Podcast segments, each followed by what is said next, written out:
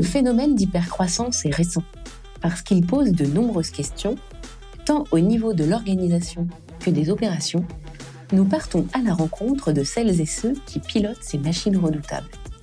Je suis Fanny Rimbaud, fondatrice de Double 6, et dans Kiss My Scale, on parle de nos sujets de prédilection. Stratégie, roadmap, équipe, growth, et parfois même, on dessine.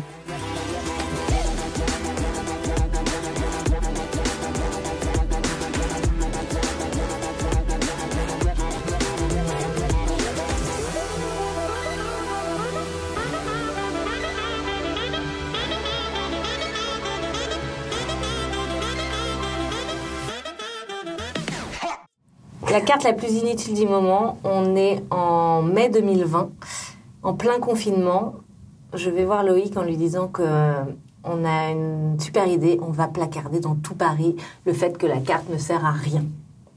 Et là, évidemment, petit bug euh, de sa part. Il me dit, écoute, vous êtes, euh, complètement fou. Euh, évidemment qu'on va pas faire ça. Après, il a l'intelligence de prendre du recul et de se dire que, en fait, c'est peut-être un super bon moment de communiquer et surtout un super levier d'utiliser l'autodérision comme impact publicitaire. Ici, ça permet encore une fois de créer la relation entre la marque et les consommateurs. On se prend pas au sérieux. La carte, euh, évidemment, elle est super puissante. Elle passe euh, partout dans les cinémas, les théâtres, les salles de sport, les commerces, les restaurants. Mais c'est ouvert nulle part. Donc, euh, évidemment, tout ça fait beaucoup parler de Swile. Au-delà, bien au-delà de la couverture, la simple couverture publicitaire achetée à la base.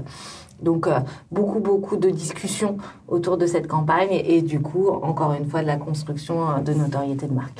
Et quand même, pour qu'on se remette dans ton état mental au moment où tu te dis, là, il faut parler, euh, il y a un truc à faire, notre carte, là, la carte, elle sert à rien. On peut imaginer, on est tous confinés, bah, vous, vous êtes, enfin, votre produit, c'est quand même, évidemment, sur des, des services qui sont, qui sont fermés. C'est-à-dire que ton, ton, ton problème à résoudre marketing, à ce moment-là, comment tu l'aurais formulé Alors là, le problème marketing, c'est toujours le même, c'est comment tu construis ta notoriété de marque.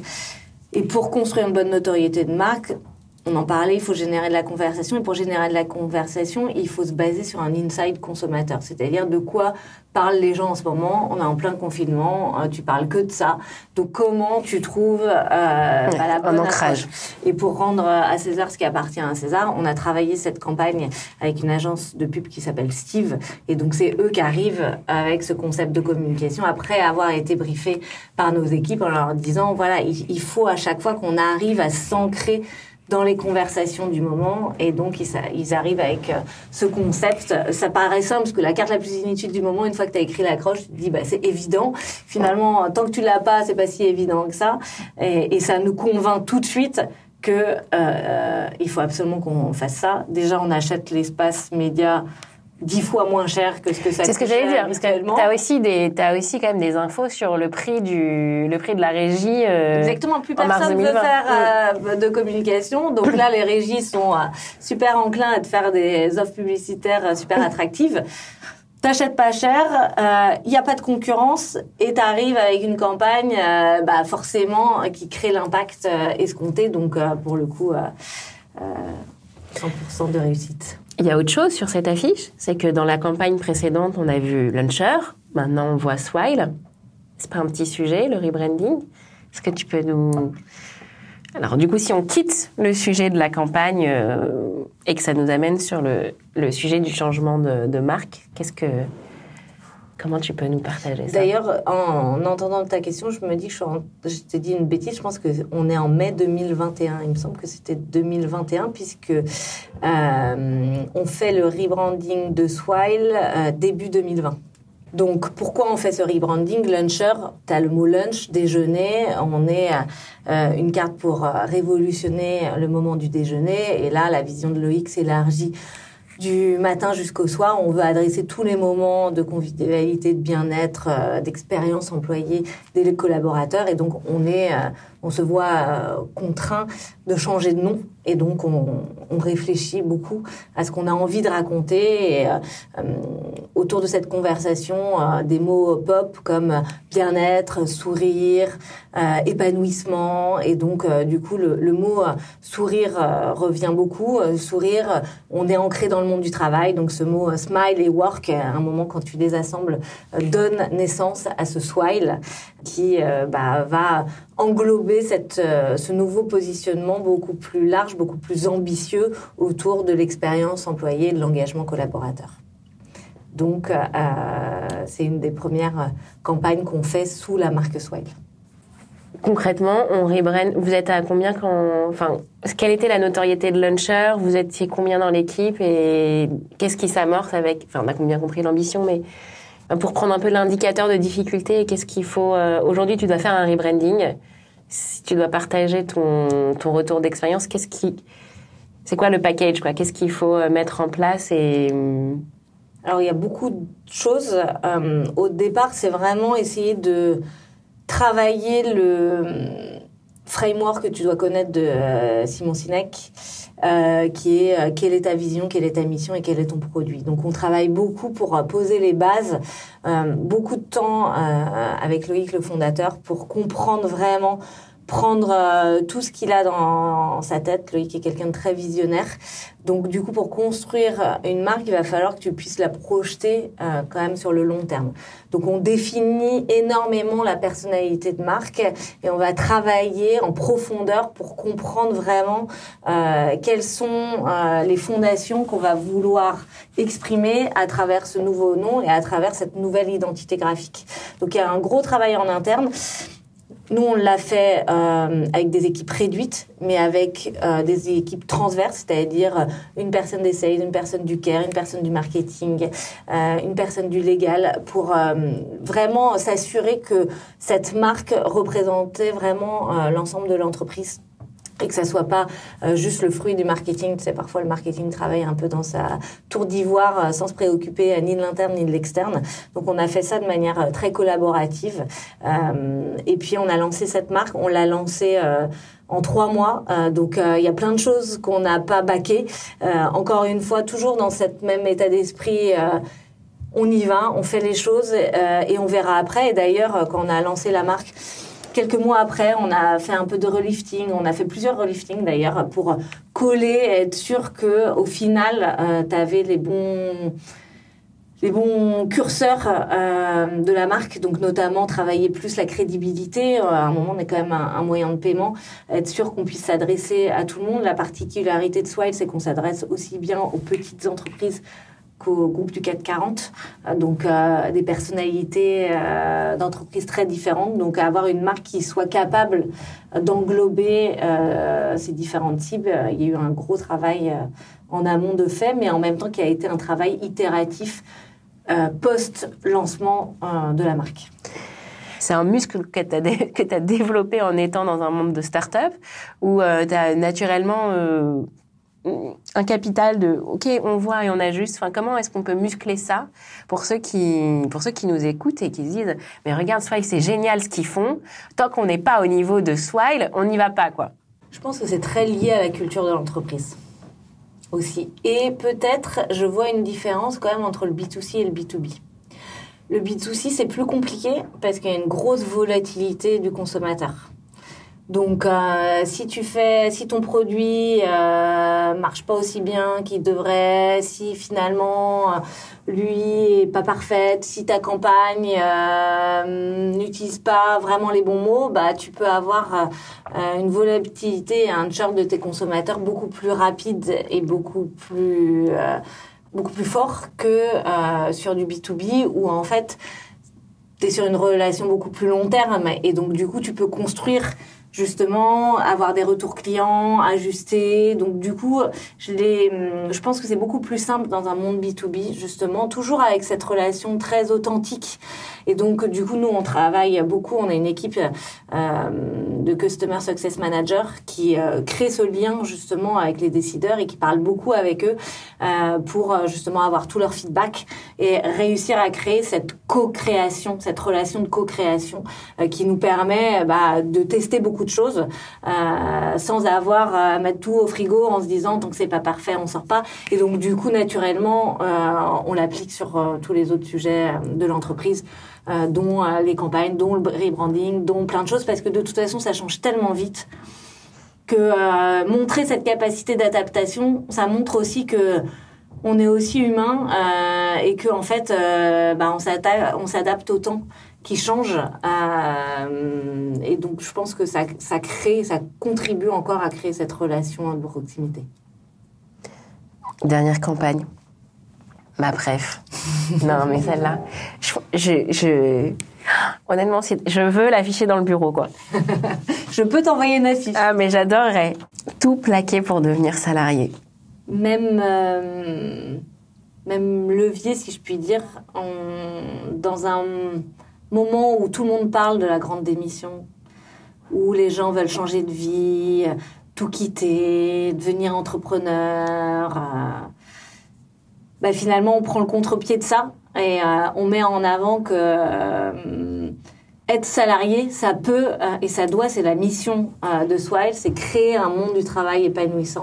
Nous, on y croit et donc on prend justement ce contre-pied-là en arrivant avec cette campagne tout plaqué pour devenir salarié, en mettant en avant euh, les avantages de la Swile Card, mais pas que, puisque évidemment, Swile va bien au-delà de tout ça en, en travaillant sur tous les leviers d'engagement des collaborateurs. Et c'est une campagne bah, qui parle aussi bien aux entrepreneurs, euh, parce qu'ils savent comme c'est dur d'être entrepreneur et qu'en fait ce monde où on veut faire croire à tout le monde que finalement c'est l'Eldorado et que tout est facile, bah en fait c'est pas la vraie vie. J'ai des journalistes qui m'ont appelé en me disant mais merci c'est quasiment un travail journalistique que vous êtes en train de faire et on devrait pouvoir avoir des articles de fond sur ce sujet. Et là, c'est une marque qui prend la parole là-dessus. On, on aimerait continuer à en faire un, un sujet de fond parce qu'en fait, remettre le salariat justement euh, sur un piédestal, c'est la mission qu'on s'est donnée aussi euh, chez Swile. Et on, on, veut combattre les cultures toxiques, on veut euh, participer justement à cet euh, épanouissement des collaborateurs avec tous les leviers qu'on va pouvoir offrir euh, pour les entreprises. Et ça, c'est euh, la campagne justement qui euh, remet euh, la part belle euh, aux salariés tout le monde n'a pas la chance, évidemment, d'être dans un monde épanouissement, épanouissant du travail, mais on pense que c'est possible. Et donc, euh, c'est un- c'est le début vraiment d'un fil rouge qu'on va tirer sur ce- cette thématique-là qui nous est chère. En effet, c'est extrêmement bien senti. C'est toujours la même agence?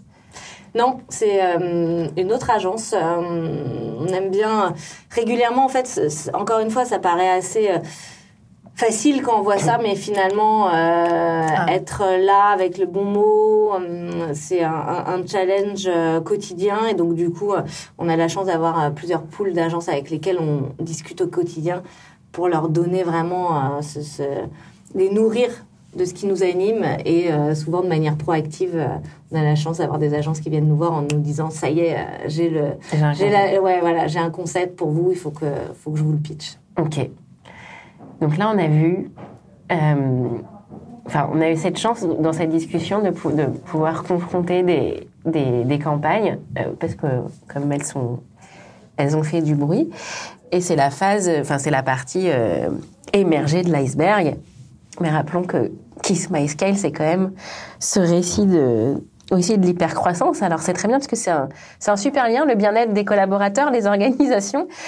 Euh, et du coup, quand on ouvre le capot d'une boîte qui est passée de, enfin, qui a, eu justement un phénomène d'hypercroissance, d'augmentation des collabs, etc. On sait le chaos que ça peut être. Donc, on a beaucoup parlé marketing. Est-ce que là, raconter les campagnes, c'est raconter ton job? Non. Euh, ce serait trop facile, évidemment. Euh, comme tu l'as dit, j'arrive chez Launcher, on est 50. Aujourd'hui, on est quasiment 1000. Tout ça en à peine 4 ans. Donc, euh, en termes de d'onboarding des collaborateurs, c'est colossal. Onboarder entre 150 et 200 collaborateurs par an, forcément, c'est un challenge énorme. Je pense que euh, toutes les boîtes font des erreurs. C'est inévitable, surtout sur un, temps aussi court. Donc, euh, bah, on a dû faire face à tous les enjeux de l'hypercroissance. Euh, donc, euh, comment faire un bon onboarding, comment structurer les équipes, euh, comment adresser le sujet de l'internationalisation, comment, dans le même temps, continuer à se faire financer pour pouvoir bah, porter cette hypercroissance. Donc, il y a beaucoup, beaucoup de sujets en même temps. et aujourd'hui, on se rend compte que l'hypercroissance et notamment l'hypercroissance en termes de people a entraîné beaucoup, beaucoup de complexité. Et cette complexité, elle crée beaucoup de défocus. Et évidemment, le défocus, euh, il, ne permet pas d'être le plus efficace euh, possible.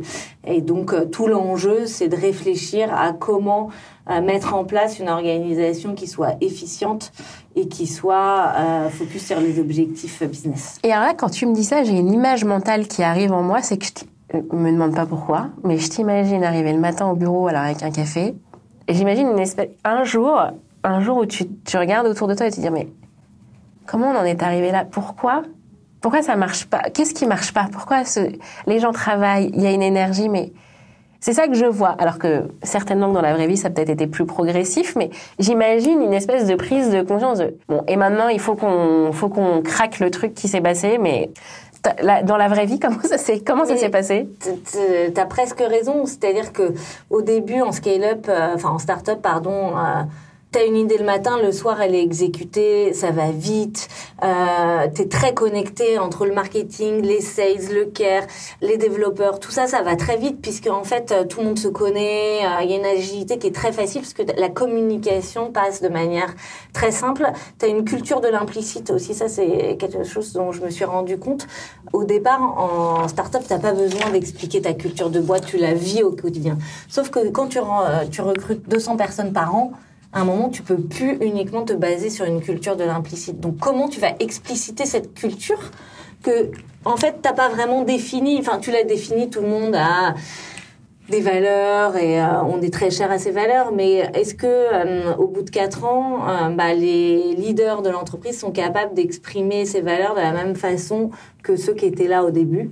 Pas sûr. Et donc, du coup, tu te rends compte que tous ces gens qui sont arrivés, en effet, passent beaucoup de temps à être en réunion, à se coordonner. En fait, comment on va se coordonner? Parce qu'au début, on peut se coordonner, on est 50 dans toute l'entreprise. Mais quand tu passes d'un département marketing où on était 5 au début, aujourd'hui, on est 70.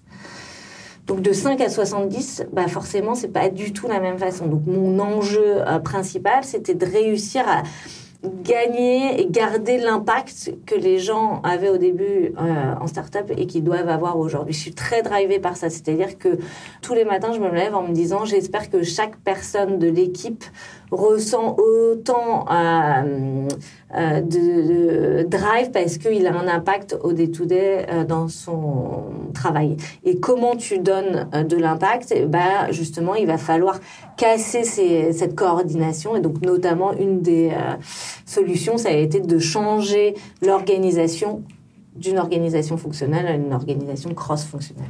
Et alors, ok, des photographies de l'organisation fonctionnelle, ça ressemblait à quoi L'organigramme, la structure, le... Alors, très euh, classique.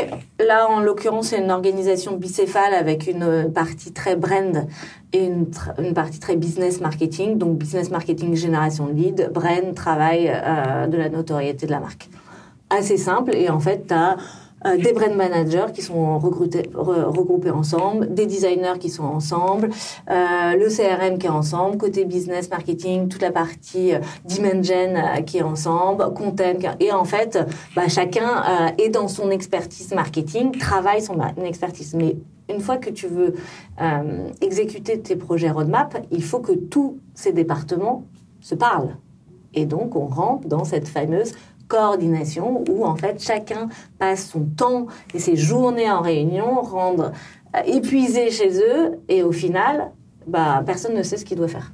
On est passé d'un moment où en fait on faisait des choses de manière euh, très fluide à bah, encore plein d'énergie, d'input, donc une, euh, une, efficacité individuelle super forte, mais une performance collective qui était en train de décroître. Donc là, tu poses un peu ta casquette de CMO pour devenir architecte. C'est ça. Comment on apprend à devenir architecte? Alors, on... discute beaucoup avec euh, ses pairs. Euh, on s'inspire de ce qui est fait aussi dans d'autres euh, départements. En l'occurrence, je me suis inspirée beaucoup de ce qui s'est fait dans la tech. Là, je me remets en 2015, quand je suis chez chauffeur privé, que notre CTO arrive en disant en fait, on va changer l'organisation tech. On va euh, organiser la tech euh, en, en tribe. Et donc, euh, ces tribes-là vont adresser des, produits, des, objectifs transverses. Et donc, on va avoir dans ces tribes à la fois du back-end, à la fois du front-end, à la fois des designers qui vont être totalement autonomes sur leur propre roadmap. Aujourd'hui, ça paraît une évidence à l'époque, je me souviens que ça a entraîné beaucoup, beaucoup, beaucoup de discussions parce que bah, ça change les habitudes, euh, on ne sait pas si ça va fonctionner. Euh, on c'est un moment où du coup on se dit bah ces teams de développeurs, est-ce qu'on les mettrait pas avec les teams métiers pour que euh, justement le métier comprenne euh, bien les enjeux des devs et que les devs comprennent bien les enjeux du métier. Donc on change complètement la perception et plusieurs années après, on se rend compte que en fait c'est super efficace. C'est super efficace que ça enlève euh, les coûts de la coordination, ça donne beaucoup d'autonomie à des équipes courtes qui font que en fait on retrouve euh, aujourd'hui, j'appelle ça un peu de l'incubation de start-up au sein de mon département marketing de 70 personnes, j'ai euh, 5 à 7 start-up qui en fait retrouve cette facilité de communication très fluide euh, et d'impact puisque chacun a sa propre roadmap, c'est exactement ce qu'il a à faire et on s'évite tous ces coups de coordination et de dépendance d'équipe en équipe. Donc euh, là, ça te paraît très simple. Ouais. Ça, ça, a mis à quelques euh, semaines, voire mois, à vraiment euh, pouvoir euh, digérer ça. Mais aujourd'hui, c'est une organisation que je conseille vivement à beaucoup d'entreprises, que ça donne beaucoup d'impact et d'agilité au quotidien. Et alors, du coup, toi, comment tu décris ton rôle vis-à-vis des tribes? Alors aujourd'hui, je définis mon rôle comme vraiment chef d'orchestre. Donc, euh, on a aussi beaucoup travaillé le rôle des managers et des contributeurs individuels. Chez Swile, euh, on a une particularité, c'est qu'on met exactement les managers et contributeurs, euh, contributeurs individuels au même niveau. C'est à deux tracks de développement, un manager qui est sur le même level qu'un contributeur individuel sera payé exactement la même chose, même s'il il a une équipe de 6 ou 8 personnes. Pourquoi? Parce qu'on veut vraiment montrer que l'impact d'un contributeur individuel peut être aussi fort que celui du manager. Et du coup, on a remis vraiment le vrai rôle du manager, à savoir, bah, du coup, manager, faire développer ses équipes. Donc, euh, mon rôle, ça a été de de, c'est d'essayer d'identifier les bons managers qui vont être capables euh, d'avoir un bon équilibre entre euh, de la bienveillance et de la performance et qui vont pouvoir réussir à mettre vraiment euh, toute son équipe au service de la roadmap qui aura été définie bah, justement par chacun des tribe directors. Je suis très curieuse de savoir quel tips, quelle méthode de, de recrutement tu as développé pour t'assurer que tu prenais les bonnes personnes dans ton équipe. Comment ça a évolué ce processus? Alors, on a la chance d'avoir un département people qui nous accompagne au quotidien. Donc, euh, on est très accompagné euh, en interne chez Swile. Mais finalement, on parle toujours beaucoup de recrutement. Mais je pense que la chose la plus importante, c'est l'onboarding. Parce qu'en fait, tu peux recruter euh, les meilleures personnes. Si tu fais pas un bon onboarding et si tu n'arrives pas à faire transmettre euh, ta culture d'entreprise pour être sûr que justement tes leaders de demain vont pouvoir diffuser cette culture d'entreprise à tous les niveaux, ben en fait, euh, tu as perdu. Et donc du coup, je pense que on met beaucoup de poids parce que le recrutement euh, en scale-up, c'est un enjeu fort. On sait comme c'est compliqué. mais une fois qu'on a coché le recrutement, on se dit allez, c'est bon, on passe à autre chose. Et c'est là où je pense que souvent on fait l'erreur comment on fait un bon onboarding, comment on met dans les roadmaps qu'onboarder 200 personnes, en fait, bah, va falloir le prévoir parce que c'est pas que un onboarding fait par les people, c'est l'onboarding de toute l'équipe. Et comment on s'assure de transmettre justement cette culture qui n'est plus la culture implicite du début, mais qui doit s'expliciter avec les nouveaux arrivés, parce que les nouveaux arrivants, pardon, parce qu'en fait, ta culture ne peut plus être tenue uniquement par ton CEO et les C-level, mais elle doit être tenue par tout le leadership, euh, puis tout le management au global. Et en fait, quand tu recrutes très très vite, euh, souvent, euh, tu passes pas assez de temps à t'assurer que tout le monde est sur le même cap. Un, un livre qu'on aime beaucoup chez Swell qui s'appelle euh, Founders Mentality. Et l'enjeu, c'est comment tu gardes cette, euh, ce mindset du Founders à tous les étages euh, de l'entreprise pour être sûr que on aille tous dans la même direction. Et ça, ça, ça c'est notamment bah, beaucoup d'ownership, beaucoup d'impact, l'importance du cash, euh, parce que là, c'est intéressant de voir euh, le passage entre euh, une époque où on est surfinancé et là maintenant euh, une époque où c'est beaucoup plus compliqué. Donc en fait, si t'as pas anticipé aussi. Quel est ton ça- focus là-dessus? Comment tu vois ce... bah là, comme beaucoup, on, passe d'un focus très croissance à un focus profitabilité. Mais si tu as gardé ce même mindset depuis le début qui est un euro est un euro, en fait, euh, ça doit pas changer beaucoup le mindset des équipes. On arrive sur la piste d'atterrissage.